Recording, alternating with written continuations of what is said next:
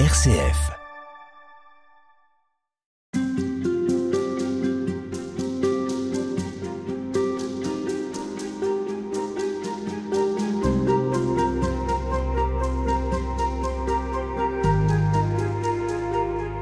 On poursuit cette émission consacrée au repas, consacrée à la joie de manger, et on le fait avec Jean-Michel Le Serre. Bonjour.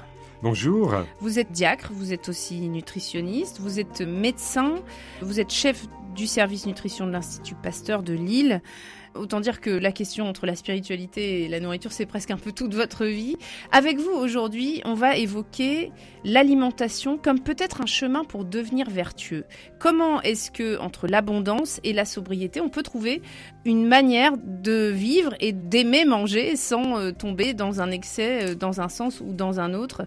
On parle beaucoup d'écologie. Comment est-ce que on peut articuler ce désir d'être plus sobre tout en gardant cette joie de, manger que vous décrivez dans votre livre.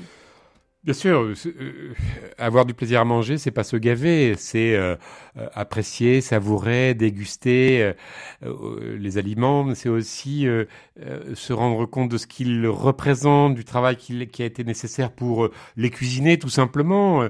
C'est donc remercier la maîtresse de maison ou le maître de maison quand il a fait son repas. C'est aussi peut-être essayer d'établir une relation avec, j'allais dire, la communauté des hommes qui a produit, et puis rendre grâce au Seigneur pour euh, cette abondance de mets et de nourriture qui nous est donnée. C'est assez incroyable. Et, puis euh, remercier aussi pour ce plaisir qu'on a à manger, qui est, qui est quand même euh, magnifique. On le retrouve bien dans la Bible, ce plaisir de manger. Il y a beaucoup de festins, il y a beaucoup de banquets. Il y a parfois aussi des dérives à, à, cette abondance. C'est présent dans plusieurs prophètes. Oui, oui, mais bien sûr. Euh, dans, dans, dans, la Bible, on est mis en garde très souvent contre euh, euh, les excès, la gloutonnerie. et c'est là où, quand on parle de, de, de, péché de gourmandise, ce que je dis sur le péché de gourmandise, c'est que, en fait, la gourmandise, au sens humain, de la physiologie est une bonne chose, mais quand elle nous coupe des autres et elle nous conduit à, à ce n'y ait plus que ça qui compte, on peut quand même considérer que c'est que c'est un péché puisque c'est ça nous ça nous coupe de, de, de notre relation à Dieu et nos relations aux autres. Donc c'est pour ça. Et puis le vin aussi. Oui, bah, le, trop de vin. Alors le vin est, est, montré de façon très positive dans la Bible, avec quand même de temps en temps des mises en garde, dont Noé quand il a été euh, quand il a abusé et est tombé dans l'ivresse et puis euh, il s'est dénudé, euh, il avait perdu un petit peu la raison. Donc voilà, la Bible met en garde contre les excès. Et le bon sens aussi nous conduit à ce que les excès soient, soient pas, pas recommandés. Mais un petit excès tant qui n'en a pas fait? Et voilà, tout est dans le contexte. Il, il est pas, il est, il est, pas mal. Euh, J'allais dire parfois d'aller un petit peu au-delà parce que parce qu'on se réjouit.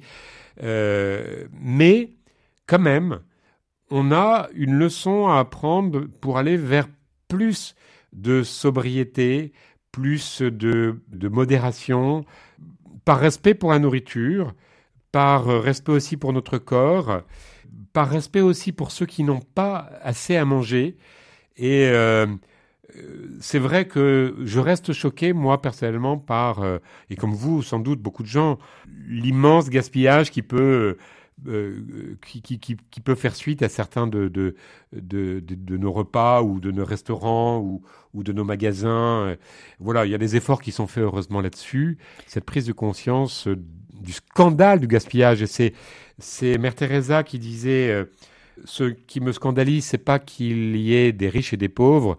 Ce qui me scandalise, c'est le gaspillage. Et je crois que c'est vrai. Halte spirituelle, Madeleine Vatel. Est-ce que les monastères peuvent aujourd'hui être une école de la tempérance et de la frugalité? C'est peut-être un peu fort, mais en tout cas de cette façon de réaccommoder les restes, parce qu'en fait c'est comme ça que ça se passe, notamment chez les ordres mendiants, par exemple, c'est intéressant leur rapport à la nourriture. Bien sûr, je, pense, si vous voulez, qu'on a atteint euh, avec la période des, des, 50 dernières années, qu'on appelle parfois 30 glorieuses, 30 ou 50, euh, quand même une situation euh, euh, d'abondance qui a fait de nous des enfants gâtés, où on est difficile et en même temps euh, on ne sera pas attentif à, préserver cette nourriture, à ne pas la gaspiller. Les monastères, comme les maîtresses de maison et les maîtres de maison, apprennent et, peuvent apprendre, nous apprendre à, ne pas jeter, euh, à faire du pain perdu. Il y a des recettes classiques, c'est assez extraordinaire. Euh, à faire des puddings. Et, mais dans les monastères, il y a beaucoup plus que ça, parce que ce qu'on peut leur envier, c'est très difficile, c'est d'avoir cette euh, unité de vie.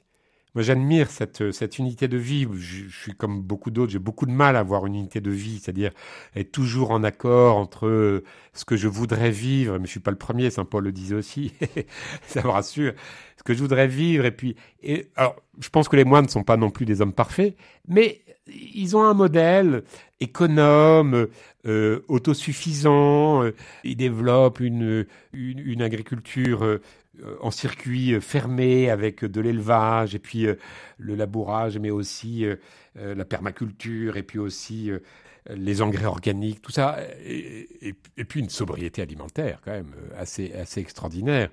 Extraordinaire. Alors, il y a eu dans l'histoire des monastères, on sait, hein, et c'est pour ça que Saint Benoît a rectifié la règle à plusieurs moments, Saint Bernard aussi, il y a eu, il y a eu des périodes où, où tout ça a été un petit peu oublié. Mais globalement, les monastères sont un peu un modèle. Je suis, je suis, d'accord avec vous.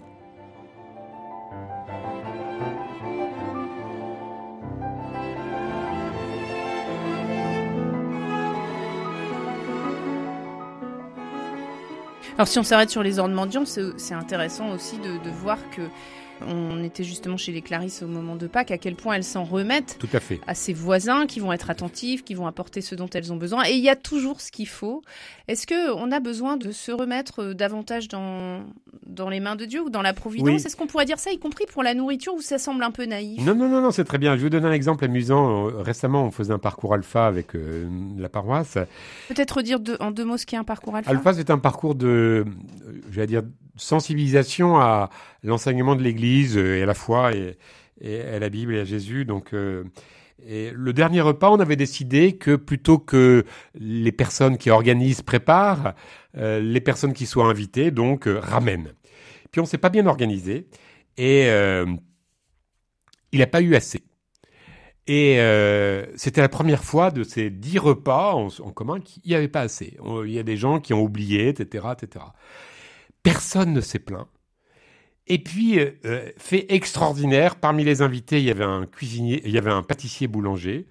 Et puis, euh, il dit, bah écoutez, il n'y a pas eu grand-chose à manger, mais je vous ai rapporté plein de gâteaux. Et finalement, on a été comblé de gâteaux, alors que, et personne ne s'est plaint, personne ne s'est plaint parce que on était comblé par la joie d'être ensemble on était comblé par le partage euh, euh, de, communion euh, amicale qui s'était créé. Et c'est de même que quand vous faites, par exemple, des auberges espagnoles avec la paroisse ou avec des amis, etc., vous vous rendez compte qu'il y a toujours plus. Il y a toujours plus que ce qu'on voulait. Alors là, en l'occurrence, il n'y avait pas assez, mais c'était assez extraordinaire. Parce que il y a eu quand même une manne qui est arrivée, hein, euh, Et là, c'est le nutritionniste qui a dit il y a trop de sucre. euh, c'est un cadeau du ciel, quoi. Hmm.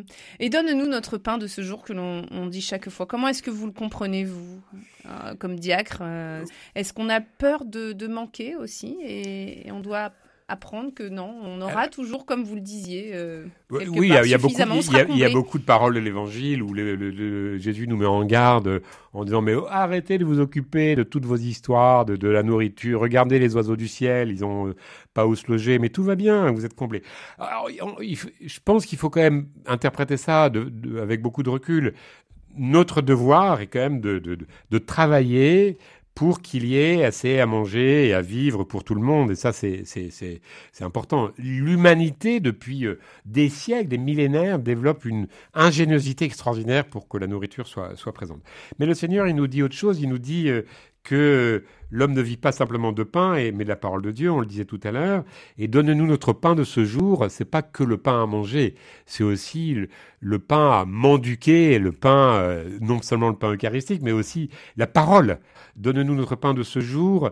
N'est pas... Euh, euh, n'est pas une, comment dire, une parole de passivité en disant euh, tu fais tout pour nous, nous on fait rien. Non, on, contribue aussi, mais euh, faisons plus confiance effectivement. On est, euh, c'est vrai qu'on est une société où, on a peur de manquer. On le voit bien avec la crise là en Ukraine, où les gens font des stocks. Bon, c'est un peu, un peu, un peu dommage quoi. Est-ce que vous iriez jusqu'à dire qu'il faut s'exercer à la frugalité? Oui, probablement. Probablement, et le jeûne en fait partie, parce que le jeûne, c'est un exercice. Et il n'est pas choquant qu'on s'exerce, de même qu'un sportif va s'entraîner, on peut, on peut s'exercer. Alors, la pratique du, du, du, jeûne, encore une fois, chez les catholiques, n'est pas... Euh, euh, comment dire, euh, n'est pas dans le je crois en Dieu. Hein, c'est pas, voilà, c'est simplement une recommandation de l'Église pour nous permettre d'aller à l'essentiel. Mais s'entraîner à la frugalité, oui, à, ne pas avoir de trop, euh, à ne pas jeter. Euh, et là, c'est le nutritionniste qui va reprendre la parole.